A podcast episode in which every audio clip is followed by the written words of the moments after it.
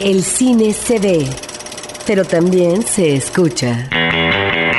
Se vive, se percibe, se comparte. Cinemanet comienza. Carlos del Río y Roberto Ortiz en cabina. Yo soy Carlos del Río, les doy la más cordial bienvenida y saludo a Roberto Ortiz. Pues muy buenos días a nuestro público, Carlos, en este día que vamos a tener mucha información porque no solamente está la consideración de los Arieles de la Academia Mexicana de Cine, sino también los ganadores del Oscar. Y por lo que se refiere a la exhibición fílmica en eh, la Ciudad de México, pues está ya concluyendo el Festival Internacional de Cine Contemporáneo de la Ciudad de México. Muchísima información de cine. Efectivamente, se acaban de dar las nominaciones a los Arieles. Las vamos a comentar. Vamos a comentar también, lo que, como decía, los ganadores del Oscar. Y también, Roberto, lo que se ha estrenado en la cartelera comercial. Así que vámonos de una vez arrancando con esto. Cartelera. Los estrenos en pantalla grande. Roberto, empezamos eh, así variadito la cuestión de los estrenos. Una no buena película que no sabemos ni siquiera por qué existe, La Pantera Rosa 2 eh, protagonizada por Steve Martin. Fíjate que, que, yo en particular, desde hace muchos años, me gusta mucho el humor de Steve Martin. Pero creo que muy desafortunadamente, en el remake de La Pantera Rosa que hiciera hace unos años, y peor aún en esta segunda parte de ese remake, me parece que no está funcionando, a pesar de que en la película están apareciendo actores como Jan Reno, Andy García o Alfred Molina. Así que bajo su propio riesgo si quieren ir a ver La Pantera Rosa 2. Mira, esta es una fórmula que no ha funcionado si consideramos eh, que ya las últimas películas eh, de La Pantera Rosa que manejó ese actor inglés excepcional Peter Sellers no, no, no fueron muy buenas. Hubo las primeras, por supuesto, películas de un humor, sobre todo las dirigidas por Blake Edwards, estupendas. Quisieron continuar después de fallecido eh, Sellers con este otro actor que es un uh, magnífico comediante, pero creo que efectivamente estas películas no han funcionado en los últimos años. Los zapatos de Peter Sellers siguen quedando demasiado, demasiado, demasiado grandes. La Pantera Rosa 2. Roberto se estrenó finalmente y fue una de las películas que estuvo nominada a dos Óscares por actuaciones. The Wrestler, El Luchador, la película de Darren Aronofsky, con Mickey Rourke y Marisa Tomei. Mira, este es un director en principio interesante si consideramos esta película de Pi, El orden del caos. Y luego creo que en el caso de una película que realiza a continuación que se llama Requiem por un sueño. Ahí que, es donde, me encanta, que me encanta. Ahí es donde encontramos yo creo que eh, más paralelismo con esta cinta nueva de El Luchador. ¿A qué me refiero? A que en el caso de Requiem por un sueño estamos ante situaciones y personajes eh, desgarradores, ¿no? Que están en el límite, digamos, si no de la existencia, sí, de situaciones eh, realmente difíciles que tienen que ver con la enajenación en los medios de la televisión, la drogadicción, etcétera. Y también al borde de la muerte. De tal manera que el melodrama es manejado eh, yo diría visualmente de una manera abigarrada, muy nerviosa, el ritmo de la película. Fue una película muy atractiva en ese sentido, dentro de ese esquema. Creo que, Requiem por un sueño. Requiem por un sueño. Creo que nuevamente maneja un esquema melodramático el luchador y ahí es donde todo este cuidado que tiene el director para manejar estos momentos de relación de un personaje de la lucha libre ya acabado y que pareciera que viendo hacia el pasado pues no logra reconstruirse en esa parte final de la vida. Creo que todos estos buenos momentos con un buen manejo de, la, de las emociones eh, de los personajes rematan, yo diría, de una manera ramplona si consideramos lo que es el esquema propio del melodrama. O te refieres al final de la película, que sí. no podemos comentar. Bueno, yo no estoy de acuerdo en esa parte final de tu comentario, Roberto. La película me parece que es excesivamente nostálgica. Es una película que, que, llena a uno de emoción, hombres y mujeres por igual, porque está descubriendo la vida de este hombre, eh, que fue un gran, digo, el personaje de la película, que fue un gran luchador en los años 80, al igual que Mickey Rourke fue un gran actor en los 80 y que ahora está pues apenas sosteniendo su propio estilo de vida, viviendo en un camper, no tiene para pagar la renta, eh, está distanciado de su hija. La decadencia. Está en la absoluta decadencia y me parece que la película en ese sentido y afortunadamente gracias también a la participación de Mickey Rourke es lo que nos da esa consistencia y por otra parte Roberto una cosa interesantísima para los que no somos afectos a los deportes ni a la lucha libre, esta perspectiva de cómo funcionan las cosas tras los telones, detrás del escenario, detrás del ring, en la que los eh, luchadores se ponen de acuerdo quién va a ganar, quién va a perder, pero que aún así sí se están dando unos catorrazos impresionantes para poder satisfacer al público. Sí, mira, en ese sentido yo creo que la mejor elección fue efectivamente Mickey Rourke. Es uh, un actor de capa caída también, si consideramos su trayectoria cinematográfica de los últimos años. Habrá que destacar obviamente actuaciones inolvidables de él, Carlos, como La ley en la calle, esa estupenda película de Coppola, o por ejemplo Corazón satánico, pero al mismo tiempo está Nueve Semanas en un manejo... Nueve muy, semanas y media. Nueve semanas y media, en un manejo muy erótico de su personaje. Y ahora lo rescata este cineasta, lo cual me parece muy interesante porque se había pensado originalmente en Nicolas Cage que inclusive ya había visitado algunas arenas para eh, un poco observar eh, cómo iba a encarar su personaje, pero lograron rescatar a Mickey Rourke. El director insistió mucho en que fuera, en que Darren Aronofsky, en que fuera Mickey Y la Rourke. producción no, no estaba muy de acuerdo porque ha sido un actor conflictivo, un actor que además en buena medida, esta es una película homenaje, Carlos, eh, porque él fue en su vida también Boxeador. boxeador, básicamente, pero también amante de la lucha libre. Dice que a partir del box él eh, lograr sacar sus demonios, sus rencores, sus odios. Así lo platica el actor, de tal manera que está perfecto para este personaje, este personaje que finalmente, en el caso de Mickey Rourke, ha tenido también una situación eh, muy difícil en los últimos años.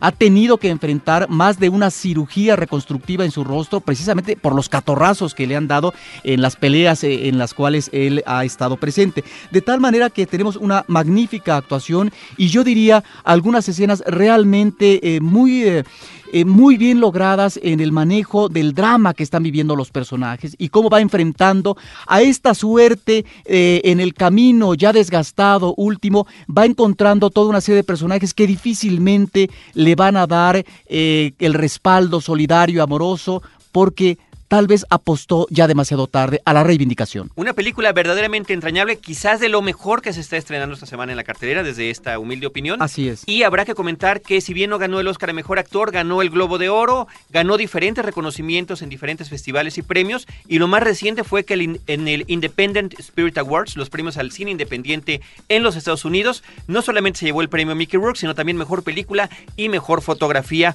una cinta que definitivamente tienen ustedes que ver. La actuación de Marisa Tomei me parece rescatable, pero además que rescatable, me parece descubrir la sale de stripper esta mujer, descubrir que tiene un cuerpo, ya pasó sus 40 años, verdaderamente excepcional. El luchador. Otro de los atractivos de la Gran atractivo, gran atractivo de la película. Roberto Ortiz se estrena también, querido público, la película sueca Déjame entrar. Mira, me parece que esta es una muy buena apuesta a lo que es la temática del cine de vampiros, Carlos, y a mí me llamó mucho la atención. Estuvo en eh, el FICO en estas funciones de las 11.59, así se llama esta sección. El público puede ver a las 11 de la noche con 59 minutos una película de terror.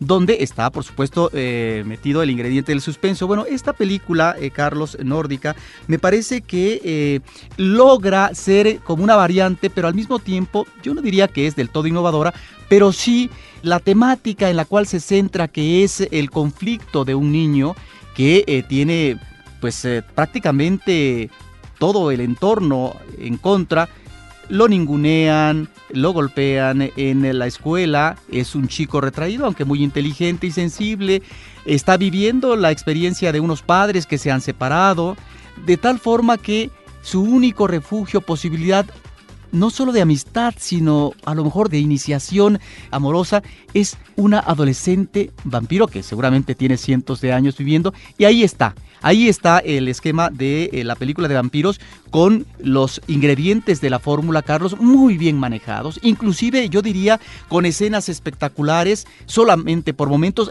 hay una espléndida de cine gore, ¿sí? que me parece que es de un disfrute y de un remate que le sienta muy bien a la película. Y repito, ahí están los conflictos de transición de un niño a la adolescencia, pero al mismo tiempo los conflictos que están viviendo personajes de la edad madura, solitarios, retraídos, avejentados y que también no tienen futuro en la vida, pareciera ser. Me parece que es una película que le sienta muy bien su tono contenido, Carlos. Es una película, por otra parte, que tiene un magnífico trabajo en lo que sería la psicología de los personajes. Realmente es una película que hay que ver y sobre todo para los amantes del cine de vampiros, pues es eh, una película que ahí está. Cine de vampiros de manufactura sueca, La Den Rate Coma In es el título original.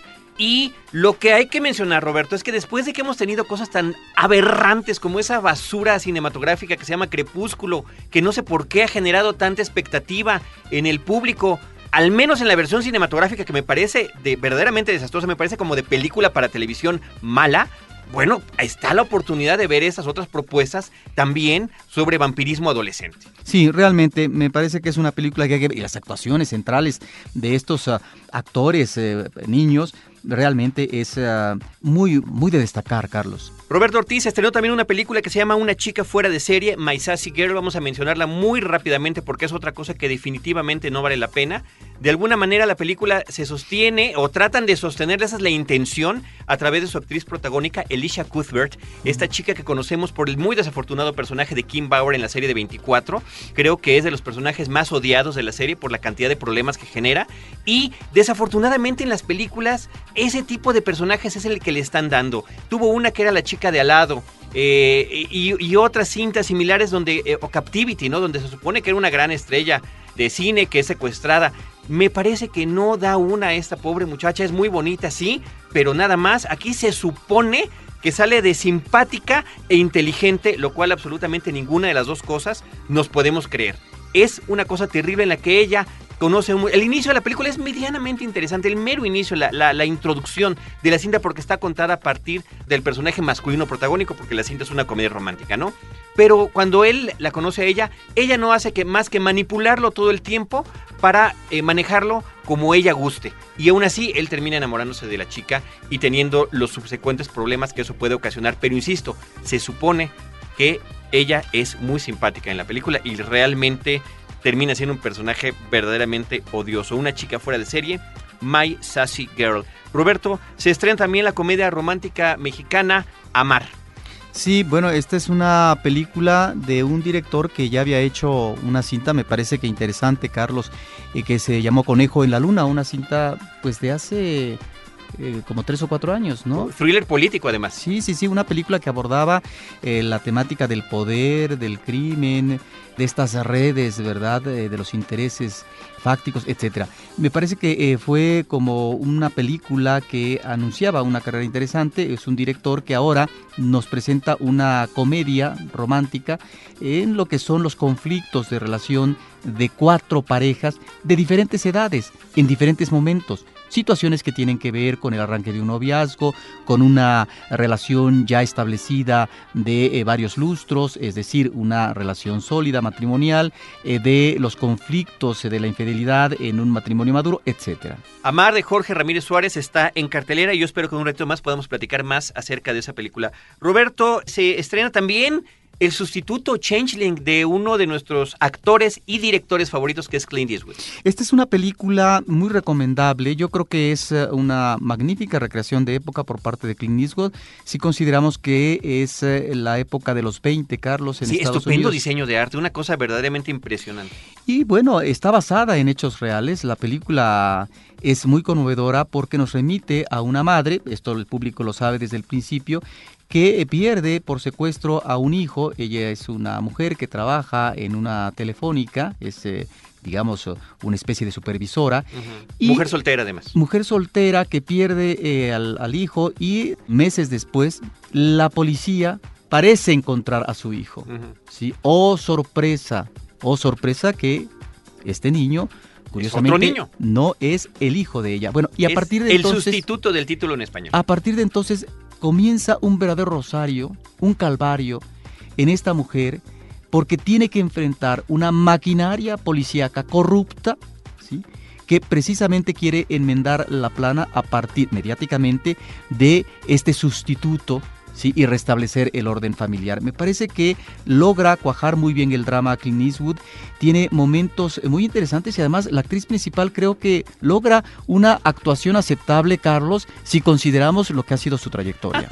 aceptable después de hacer cosas como Wanted y como Tomb Raider y ese tipo de películas. Angelina Jolie, quien estuvo nominada al Oscar, venturosamente no lo ganó, pero lo que sí habría que decir del resto de la película es que es verdaderamente impresionante. Tan solo el tema que sea un hecho de la vida real. Recordemos además que históricamente, de acuerdo a lo que conocemos por el cine estadounidense, los años 20 y los años 30 fueron de los peores en la corrupción, particularmente de la policía de Los Ángeles. Situación que se ha reflejado en otras películas como Los Ángeles al Desnudo, LA Confidential, por ejemplo. Y eh, justamente para tratar de salvar su mala imagen pública, lo que trataron de hacer es que con bombo y platillo ante todos los medios de comunicación anunciaron que ah, la heroica policía había encontrado al pobre niño perdido de esta mujer y lo entregaba eh, públicamente. Y bueno, ¿qué pasa? Efectivamente, no es el niño y a partir de ahí se está dando el conflicto. Yo otra cosa que quiero subrayar además de esta película, el guion corre a cargo de J. Michael Straczynski, que si bien es un novato en lo que se refiere a guiones cinematográficos, no lo es en toda una carrera que ha dedicado a escribir historias para televisión y podría yo aventurarme a decir, Roberto Ortiz, eh, querido público, que es el hombre que ha escrito lo que hasta el momento considero la serie más completa de ciencia ficción que se haya exhibido en la televisión alguna vez. Me refiero a Babylon 5, que durante los cinco años que duró este hombre había trazado toda una historia inicio, medio y fin de eh, un arco temático de que los personajes van a pasar a lo largo de muchos años y décadas inclusive. Y no era una de esas series que tiene éxito y de repente, bueno, vamos a ver ahora cómo le vamos a dar la vuelta a la tuerca. No, él no sabía si la serie iba a poder o no continuar, pero cada temporada iba plantando situaciones que una, dos, tres o cuatro temporadas después iban a tener una repercusión. Curiosamente, algunos de sus diálogos famosos de esa serie los integra de manera muy discreta a esta película y bueno, terminan funcionando muy bien, únicamente como el dato anecdótico. Y bueno, es una película que también maneja más de un género, está no solamente el thriller policíaco, sino que también está ese remate que me parece muy logrado, Carlos, el cine de tribunal, ¿no? Cómo concluye finalmente esta situación en las investigaciones que se hacen para tratar de reivindicar a la madre con respecto a la búsqueda de su hijo, eh, la búsqueda del hijo eh, verdadero. Es eh, una película, Carlos, que tiene por otra parte muy buena fotografía. Es una cinta que se maneja con un ritmo, diría yo, un tanto mesurado, pero que ya en la parte final, Carlos, comienza a tener ciertos momentos, ciertos toques muy fuertes de gran dramatismo que le imprimen, digamos, y no grandeza, realmente le imprimen fortaleza a esta película en este último tercio. Me parece que es una película muy lograda y que habrá que recomendar al público. Totalmente, totalmente. El sustituto de Clint Eastwood que ya está en cartelera. Finalmente, Roberto, una película que se hizo en Estados Unidos, bueno, se filmó también en, España, de el director mexicano Rigoberto Castañeda. A él lo recordamos, por supuesto, por este éxito rotundo que tuvo con su película Kilómetro 31 aquí en México y ahora nos presenta esta cinta que se llama Blackout Atrapados. Esta es una película que llama la atención porque es una película de retos, Carlos. Si bien Kilómetro 31 eh, nos eh, cuajaba una película muy atractiva en cuanto al manejo de los efectos especiales, las atmósferas que lograba como cine de terror y, cómo retomaba esta leyenda de la Llorona, que me parece eh, con apuntes interesantes. Bueno, ahora un reto en una producción estadounidense, eh, Carlos. Pero además independiente, una película de no, gran presupuesto. Es decir, no es el presupuesto que tiene un Guillermo del Toro a propósito de la cuestión genérica de lo que puede ser el cine fantástico, Carlos. Pero bueno, este director, en el caso del cine de terror, bueno, creo que hay un planteamiento interesante principio porque es eh, experimental es manejar en un solo espacio la mayor parte de la historia con tres personajes, eh, estoy refiriéndome a un elevador. en donde quedan atrapados efectivamente los personajes que tienen obviamente su historia, eh, el por qué digamos llegan a un edificio, pero finalmente con preocupaciones, con inquietudes, con problemáticas personales em, que los enfrenta a situaciones difíciles, pero más difícil será ahora sortear cómo salir de ese elevador, porque ahí es donde seguramente saldrán a flote los demonios de los mismos personajes. Una muy buena película, Roberto, de terror psicológico, y a mí me gusta mucho la forma en la que está narrada, porque poco a poco, mientras van pasando las horas que estos hombres están, estos hombres y mujeres están adentro de ese elevador, cómo van recordando o recuperándose los momentos de sus historias previas y cómo efectivamente llegan hasta ese momento. Me parece que es eh, un buen intento, Carlos. El logro ya no es tan provechoso. Ahí es donde finalmente este director que ama a Alfred Hitchcock, él ha dicho que Alfred Hitchcock es el dios padre del cine, lo pone en el número uno de todos los directores de cine. Bueno, aquí en este director como Hitchcock que logró hacer películas de espacios cerrados, bueno, ¿qué es lo que cobraba importancia? No la cuestión del efecto especial o que técnicamente estuviera bien manejado, sino el drama que vivían los personajes, situaciones de tipo también existencial, que creo que aquí no logra redondear del todo a partir de este hermetismo físico que están viviendo los personajes. Pero ahí está para que la vea el público. Yo tengo una mejor opinión de la que tú tienes. A mí me encantó, yo salí muy sorprendido de la película, muy gratamente sorprendido. Y la buena noticia es que Rigoberto Castañeda continúe en la vertiente del cine genérico, que eso me parece muy importante cuando un hombre tiene un gusto, una intención y dice, eh, por aquí es por donde vamos a ver la cosa. Nosotros tuvimos una charla muy interesante con él y además algo que nos adelantaba y que lo comentará él directamente cuando escuchen la plática completa, ya está preparando la segunda parte de Kilómetro 31. Reciente. Noticias en Cinemanet. Pues Carlos, eh, estimado público, murió Vitola, una actriz eh, de la comedia de la época de oro, diríamos de los 40, los 50, aunque ella todavía tuvo cintas con posterioridad. En realidad es una mujer eh, de origen canadiense, fíjate, pero ya desde la infancia vive en Cuba, tiene precisamente ese carácter, ese fuero, esa injundia caribeña. Y mira, yo creo que fue una actriz que estuvo muy bien aprovechada por Germán Valdés Tintán, que logró reunir Carlos a un equipo de actores como Marcelo, los mismos hermanos eh, de, Tintán, el enano Tuntún, etc. Y Vitola fue, creo que, parte medular en algunas secuencias realmente memorables, como El Rey del Barrio, Simbar el Mareado, también de Dolor se canta. Vitola nunca tuvo un papel estelar, fue realmente una mujer que se expresaba sobre todo, Carlos, a partir de lo que era el manejo corporal, gestual, más que lo que podría ser el gag eh, que surge de eh, la cuestión del anecdotario, de lo que serían las frases, etcétera no eh, de lo que sería el gag eh, verbal. Mira, esta es ah, una muerte que se resiente, me parece que ahí está un ah, personaje que se creó de la nueva rica, que finalmente acosaba, pretendía atrapar a Tintán en más de una ocasión. Simpaticísima. simpaticísima y que nos creó momentos realmente de disfrute para el cine mexicano. Entonces damos la despedida a este personaje, Vitola. Y luego también murió Sergio Béjar, Carlos, un eh, director que primero fue operador de cámara y asistente de fotógrafos tan importantes como Alex Phillips, Gabriel Figueroa, Agustín Jiménez y bueno, también eh, Manuel Álvarez Bravo. Eh, de tal manera que él fue un cineasta que también en el caso de eh, la industria, pues hizo películas como El signo del zodíaco del 62, una adaptación de Emilio Carballido, también participó en concursos experimentales, fue secretario del Sindicato de Trabajadores de la Producción Cinematográfica, él luchó por que hubiera una apertura del sindicato para nuevos miembros porque la sección estaba de directores cerrada a las nuevas generaciones. Ahí están dos figuras del cine mexicano en la dirección, en la actuación, que resiente eh, la pérdida en el caso del cine mexicano Sergio Béjar y Vitola, a quienes despedimos entrañablemente. Roberto, querido público, vamos a nuestro intermedio, unos minutitos nada más. Vamos a regresar para platicar con ustedes, con el director Jorge Ramírez Suárez, para que nos platique acerca de su recién estrenada película Amar, y lo haremos justamente después de nuestro breve intermedio. Cinemanet está de intermedio.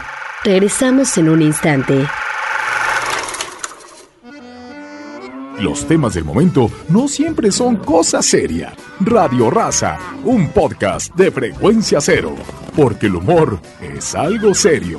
www.frecuenciacero.com.mx Ahora, diseñar y hospedar su página web será cosa de niños.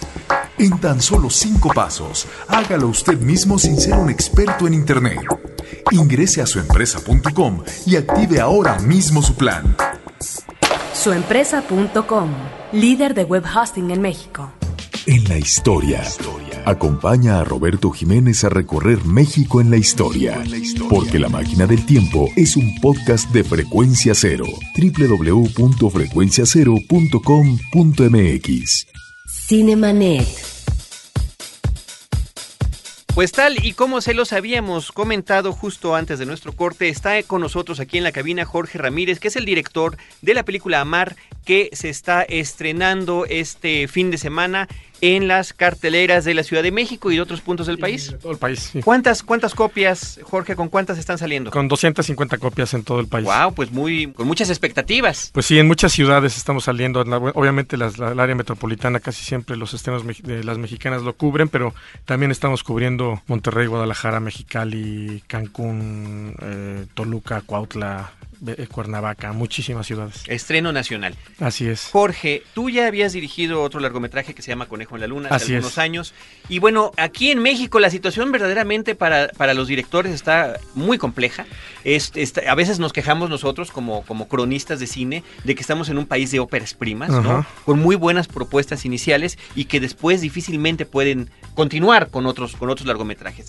¿Tú lo haces con unos cuatro años de diferencia más o menos? ¿Qué es lo que te tardas en levantar un proyecto más o menos? Bueno, levantarlo, eh, yo escribí, por ejemplo, cuando El Conejo en la Luna se estrenó en- a finales del 2004, pero todo el 2005 fue a la Berlinale, fue a muchos festivales y se estrenó comercialmente en Europa, en muchos países.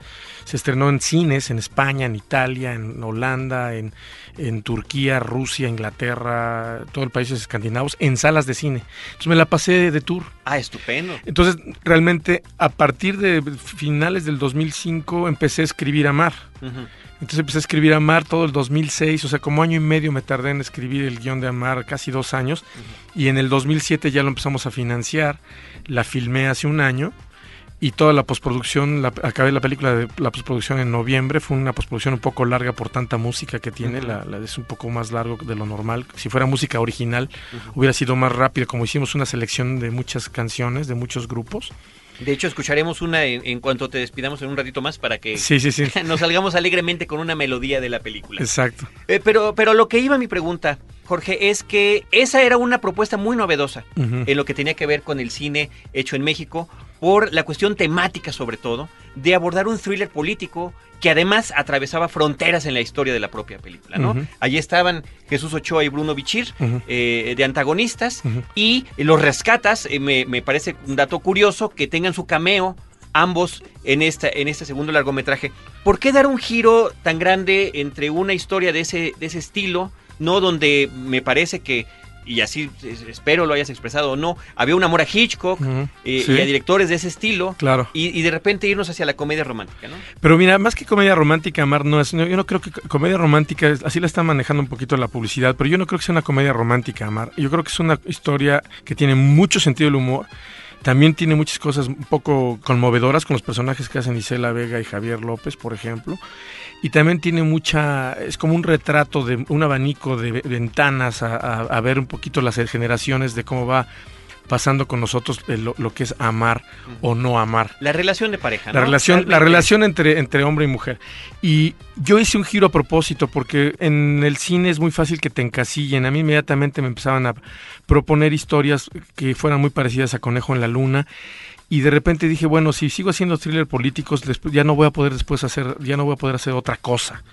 Yo ahorita tengo otro proyecto que es más parecido a Conejo en la Luna, que también es un thriller muy fuerte en el lado americano de Estados Unidos, en Texas, con también personajes mexicanos.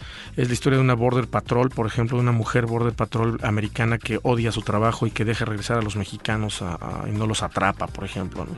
Pero yo sí también tengo proyectos, también siempre he querido tener proyectos de, el tema del amor. Creo que, que, eh, yo quiero, yo siempre cuando hago una película quiero hacer la película que no he visto. Y yo casi siempre en las comedias románticas es el muchacho conoce a la muchacha, la muchacha no le hace caso, luego por fin medio le hace caso, se pelean conflictos y luego al final Terminan otra vez ya le hizo caso y fel- final feliz para siempre. Esa es una comedia romántica. Amar no es una comedia romántica en ese sentido. Tiene muchísimo sentido el humor. Conejo en la Luna aún, que era atroz, la, como la corrupción le daba en la torre a una familia y la destruía completamente. Tenía también escenas que tenían mucho sentido del humor. Yo creo que la vida misma tiene mucho sentido del humor. A mí me gusta mucho ver esa parte de la vida también. Así como podemos ser muy serios, también la vida misma nos, hace reír y tenemos muchas cosas simpáticas en la vida que, que a mí me gusta retratar.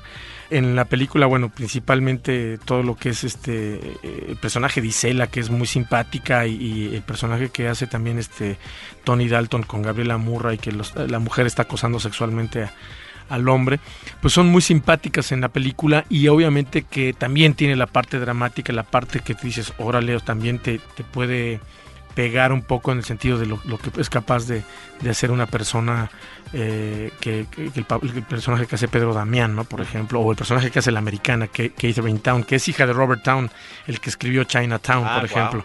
Qué y, y- y- y dirigió también este As the Dusk a Salma Hayek hace poco y también ha sido escritor de Misión Imposible, Shampoo, muy- es un escritor muy reconocido, ganador de Oscar y su hija fue la que trajimos de Los Ángeles a hacer. O sea que también hace bien así.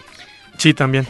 Hay Es buena serie- actriz, ¿no? Es buena, sí, sí. claro. Hay una serie de elementos que encontramos en los personajes en donde me da la impresión quisiste explorar y manejar como una especie de compendio a propósito de los conflictos eh, que se observan en, en diferentes momentos de las relaciones, de relaciones de jóvenes, de relaciones de gente madura ya con matrimonios constituidos, de eh, relaciones eh, ya de muchos años, como la pareja constituida por Javier López Chabelo y Isela Vega, que ya son matrimonios que finalmente han cuajado a través del tiempo, y donde están ahí elementos que tienen que ver con el erotismo, con la sexualidad, a propósito de las fantasías sexuales, de lo que tiene que ver también con las fantasías o con la realidad de lo que pudiera ser el sadomasoquismo, etcétera. No, de alguna manera estás retomando lo que en alguna manera creo que en los 90 tú manejaste en una cinta como Morena, en donde había una exploración del erotismo que de Uy, alguna pero- manera escandalizó a los productores. No, bueno, no, con Morena es otra historia. Morena fue una película que realmente se volvió película de televisión porque desgraciadamente sí me censuraron el guion.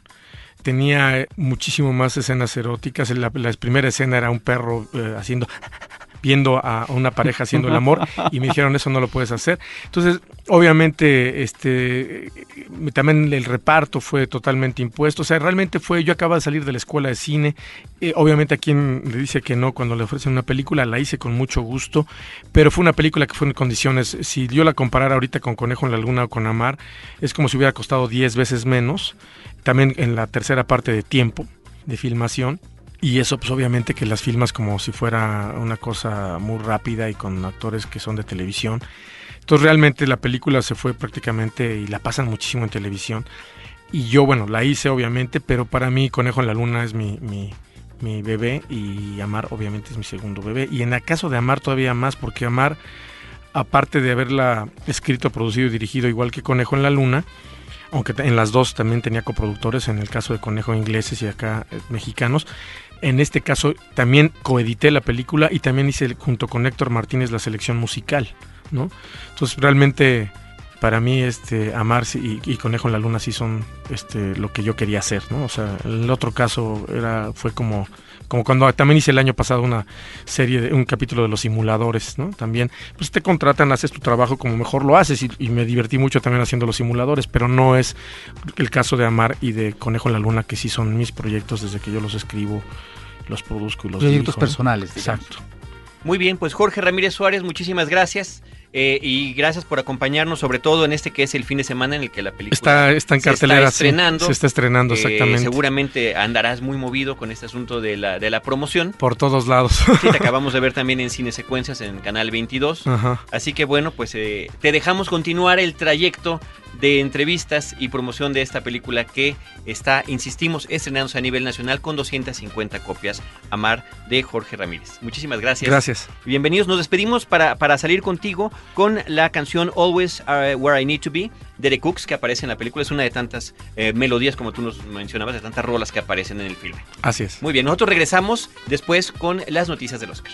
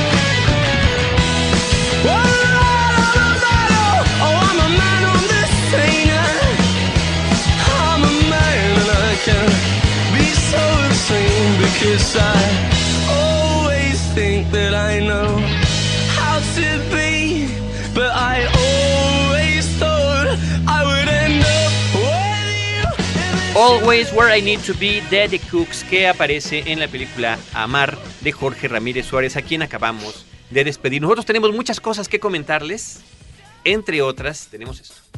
El Festival Internacional de Cine Contemporáneo de la Ciudad de México en Cinemanet. Roberto Ortiz eh, concluye finalmente el FICO, pero tú has estado hiperactivo en lo que tiene que ver con este festival. ¿Y por qué nos haces, un, un rápido resumen de las principales cosas que viste? Pues mira, lamentablemente se puede ver muy poco, Carlos. Uno no logra ver más allá de 20, 30 cintas de más de 150, que es eh, el panorama fílmico que nos plantea este sexto FICO, Festival Internacional de Cine Contemporáneo de la Ciudad de México, en varias sedes. ¿Qué es lo que hay que uno, eh, digamos, escoger, Carlos? En principio está esta sección oficial muy bien nutrida por la parte de ficción, por la parte documental. Al mismo tiempo, yo lo que recomiendo es, eh, porque me parece que hay una buena selección de películas en la sección de galas y en tendencias.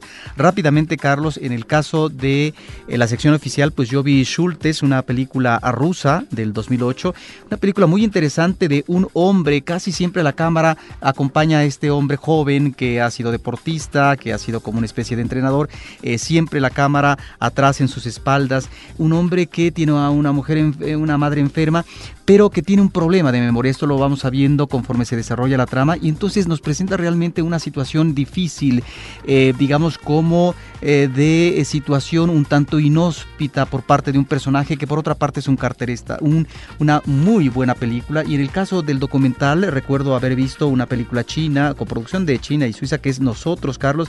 Me parece que es eh, muy interesante este documental porque retoma varias veces, son tres generaciones de personas que han sido activistas en la política, intelectuales chinos, eh, que eh, hablan de sus experiencias, Carlos, que fueron encarcelados, torturados o ninguneados, relegados en su profesión para eh, estar trabajando en provincia y demás. Me parece que es eh, como un eh, buen correlato de un país que todavía en la actualidad, eh, con un partido único, eh, se mantiene con un control férreo de las libertades, de la expresión de la gente, Carlos. También eh, en el caso de Galas, pues hay eh, una película que a mí me pareció muy interesante, La Hora del Verano.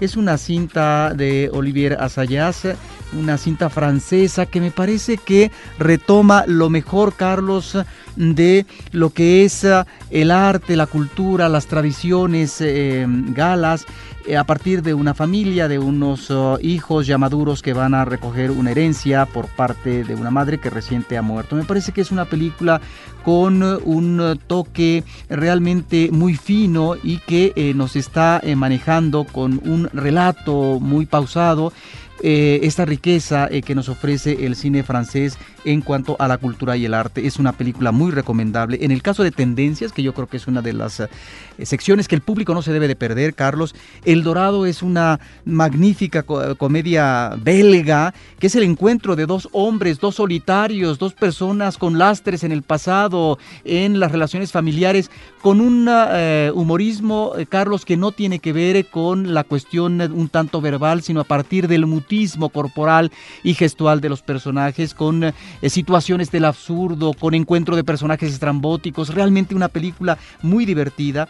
Nube 9 es una película muy recomendable, es una eh, producción alemana que me parece que esto el cine pocas veces eh, lo presenta en el caso de la producción comercial, Carlos. ¿A qué me refiero? A una mujer ya de la tercera edad, sesentona, que vive, tiene 30 años de relación feliz, adecuada con su esposo mayor que ella y de repente se encuentra un hombre de más de 70 años, de 76, se enamora de otro hombre. Bueno, lo que es las relaciones sexuales visualmente expuestas por parte del cineasta es algo que muy pocas veces vemos y que me parece que este tono eh, de registro eh, naturalista de la película está muy bien dado, con momentos muy dramáticos, con eh, alcances insospechados. Versalles me parece que es otra de las películas francesa muy recomendable a propósito del destino de tres personajes, un hombre, una una mujer, un niño, y cómo a veces eh, pareciera que el azar está determinando lo que va a ser el futuro inmediato o de años posteriores y no propiamente lo que finalmente son las decisiones, el devenir de lo que es eh, el ser humano en sus decisiones fundamentales, Carlos. Pueblo Maravilloso, para finalizar, es una película eh, hermosísima tailandesa, una película que nos está remitiendo... al conflicto, no propiamente al conflicto, pero que se desarrolla en la costa donde eh, se vivió este desastre de la naturaleza que fue el tsunami hace algún tiempo, Carlos. Una historia de amor, una historia de alcance trágico, pero que nos remite a esta belleza del entorno selvático y en medio la posibilidad o no de una relación eh, juvenil amorosa cuando uno de los personajes eh, tiene un pasado que difícilmente logra solventar, mitigar a partir del alcoholismo, de las fracturas eh, con el padre, etcétera. Me parece que es una película como de recomposición de la vida, de gran aliento, hermosísima. Ahí están, pues, toda una serie de películas, Carlos, que difícilmente uno puede abordar del todo, pero que el público todavía podrá, porque vienen algunas de las mejores películas para este cierre del sexto Festival Internacional de Cine Contemporáneo en México, Carlos, que yo espero que todavía el año próximo pueda continuar. Muy bien, Roberto, pues yo recomiendo a nuestro público que visiten la página del FICO, www.fico, con doble C de Carlos, fico.com.mx, para que chequen los horarios de las funciones que quedan entre hoy,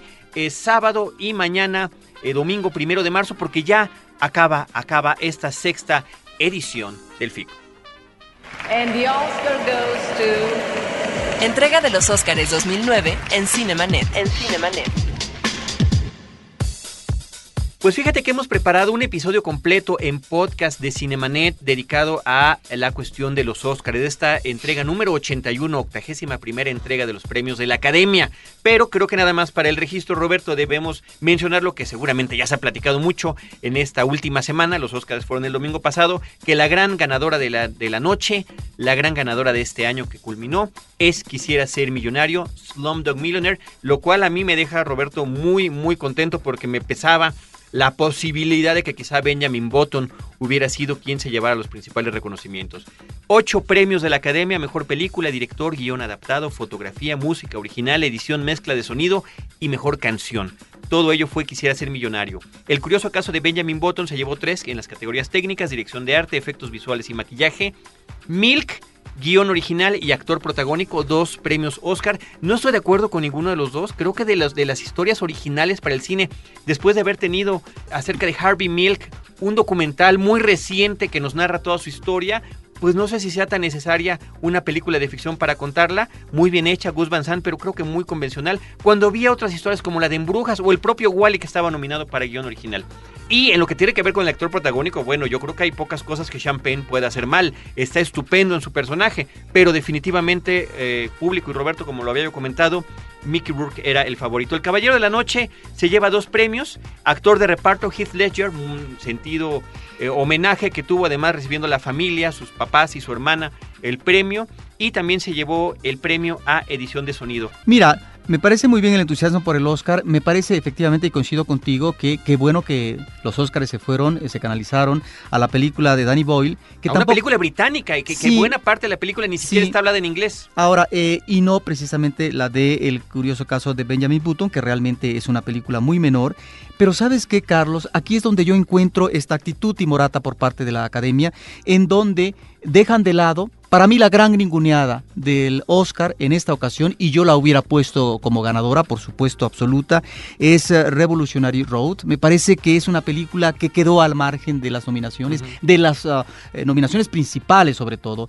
Ahí es donde creo que tiene un comportamiento muy limitado a la academia y si consideramos por otra parte que a veces la vertiente genérica se deja solamente para ciertos rubros, discúlpame Carlos, yo hubiera puesto también en la nominación en esta ocasión a la película de Batman, que es con mucho una de las grandes producciones, eh, digamos, del año pasado y yo creo que la película más contundente que se haya hecho de Batman, incluyendo y con todo el respeto que merece, por supuesto, Tim Burton en sus magníficas incursiones anteriores. Pero este último Batman es otra cosa. Entonces, ¿cómo no considerar, porque es eh, de un género diferente, no el tipo de películas que quedan en eh, la parte final, en el remate, ya como mejor película o como mejor director, me parece que es un gran ninguneo, Carlos. Y normalmente son películas históricas, películas de época, películas épicas, películas con mensaje, las Películas están- de autor. las que quedan en las, en las principales categorías. Rápidamente, para concluir con algunos de, las, de los otros premios que se recibieron, Kate Winslet por The Reader, El Lector, todavía no sé cuál es el título oficial aquí en México. Vicky Cristina Barcelona se llevó actriz de reparto con Penélope Cruz. Película animada fue Wally, esa no fue ninguna sorpresa. La sorpresa fue para película extranjera, la cinta japonesa Departures y el documental fue para Man on Wire. Así que bueno, ahí están los principales premios. La novedad fue también, me pareció que fue una entrega mucho más entretenida que las de años recientes. Muy bien, Hugh Jackman demostró ser todo un showman a la hora de contar, eh, de hacer sus chistes, de bailar, de cantar. Eh, hay una escena inicial que estuvo muy simpática eh, a propósito de la terrible crisis económica internacional. Bueno, dice, no tuvimos para un gran número musical, así que tuvimos esos escenarios que se ven así pobrecitos de cada una de las películas principales, menos una, porque dicen, esta no la hemos visto, ¿no? La de The Reader. Así que únicamente estaban bailando ahí. Creo que si tienen la oportunidad de ver la repetición, es una entrega muy interesante y por supuesto a través de www.cinemanet.com.mx pueden ustedes escuchar en unos días ya la edición que hicimos especialmente dedicada al comentario de esta octagésima primera entrega de los premios Oscar. Ahora, una noticia importante ya fuera de los Oscars, vamos a dejarlos a un lado. Para el cine nacional es, querido público, eh, los anuncios de las nominaciones a los premios Ariel aquí en México que se van a entregar el próximo mes. Así que Desierto Adentro de Don Rodrigo Pla, 11 nominaciones, es la que más nominaciones tiene. Rudy Cursi de Carlos Cuarón, 8. Voy a explotar de Gerardo Naranjo, es el mismo director de Dramamex, 7 nominaciones. Lake Tajo de Fernando Eimke, el director de, temporada de Patos, 7 nominaciones. Los Herederos de Eugenio Pulgovsky, 6. Arráncame la vida de Roberto Snyder, 5.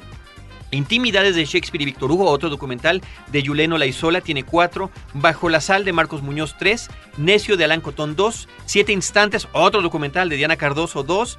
Y Solo quiero caminar de Agustín Díaz Yáñez, dos nominaciones. Pues mira, por el número de nominaciones eh, que tú mencionas, Carlos, pues pareciera que la Academia de México, la de los Arieles, tiene un parentesco con la Academia de Hollywood de los Óscares, porque el número de nominaciones que tiene Desierto Adentro, que me parece que es una película interesante, eh, pues eh, creo que no, no merecía tantas, tantas nominaciones, ¿no? Y curiosamente no está nominada para Mejor Película. Fíjate, nada más como dato curioso, Mejor Película es una de las óperas primas, Intimidades de Shakespeare y Víctor Hugo, que es de Yuleno Laizola. Aquí tuvimos la oportunidad de platicar con ella en alguna ocasión. Está también Lake Tajo, a Mejor Película, Los Herederos y Voy a Explotar. Que ahí está la gran contradicción, ¿verdad? Que siempre uno discute, ¿qué no la mejor película? ¿Es porque estuvo ¿no? manejada por el mejor En- en director? claro, los directores fueron nominados Eugenio Polgovsky por Los Herederos, Gerardo Naranjo por Voy a Explotar y Fernando Emke por Lake Tajo. Seguramente a Yulén no la nominan porque es, es ópera prima y también está nominada a Mejor Documental. En fin, curiosas. Curiosas, nominaciones, ¿eh? a propósito forma- también de una película que está como ópera prima y que está también como mejor película, ¿no, Carlos? Bueno, entre el- en las próximas semanas y previo a la entrega de los premios de los Arieles, vamos a estar aquí comentando algunas opiniones, además también sobre las películas y retomar, ¿por qué no?, algunos de los comentarios que ya algunos de estos directores han hecho a Cinemanet y que tengamos toda una, una pequeña trayectoria y carrera hacia los Arieles, donde estemos eh, tratando de informar a todo nuestro público oportunamente. Dice Carlos Ambrís de la colonia Nativitas, Pueblo Maravilloso, le parece una película espantosa. Él no la recomienda al público y nos manda muchísimos saludos. Pues está muy bien la opinión que es diferente, ¿no? ¿No? A uno, sí. Muy bien, Pueblo Maravilloso, Carlos Ambrís. Ahí está, claro, el cine es para ver, para compartir y para opinar. Afortunadamente sigue siendo así. www.cinemanet.com.mx, nuestro portal principal. Y con eso, querido público, nos despedimos. Vamos a dar las gracias a todo nuestro equipo en la postproducción de Cinemanet Podcast, Abel Cobos. La voz de las cápsulas es de Silvia Bejar Morales y la postproducción de las cápsulas de Gabriela Álvarez. La producción de Cinemanet corre a cargo de Paulina Villavicencio y de Celeste North. Y desde estos micrófonos, Roberto Ortiz y un servidor Carlos del Río, nos despedimos y los esperamos con cine, cine y más cine. Cinemanet termina por hoy. Más cine en Cinemanet.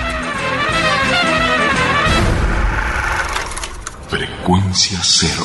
Digital Entertainment Network.